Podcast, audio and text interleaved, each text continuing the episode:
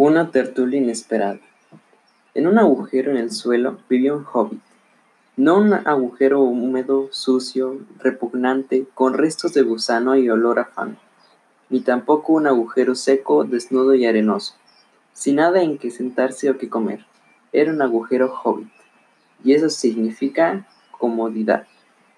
Tenía una puerta redonda, perfecta como un ojo de buey, pintada de verde con una manilla de bronce dorada y brillante, junto en el medio.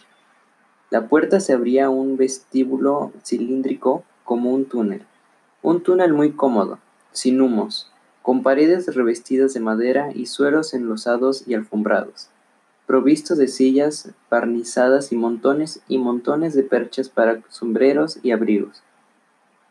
El hobbit era aficionado a las visitas.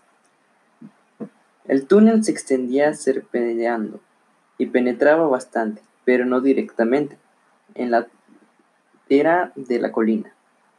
La colina, como la llamaba toda la gente de muchas millas alrededor, y muchas puertecitas redondas se abrían en él, primero a un lado y luego al otro. Nada de subir escaleras para el hobbit.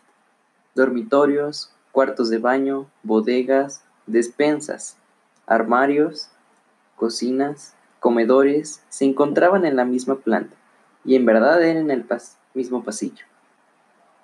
Las mejores habitaciones estaban todas a la izquierda de la puerta principal, pues eran las únicas que tenían ventanas, ventanas redondas, profundamente excavadas, que miraban al jardín y los prados de más allá, camino del río.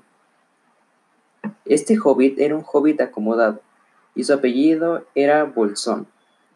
Los Bolsón habían vivido en las cercanías de la colina desde hacía mucho tiempo y la gente los consideraba muy respetables, no solo porque casi todos eran ricos, sino también porque nunca tenían ninguna aventura ni hacía algo inesperado.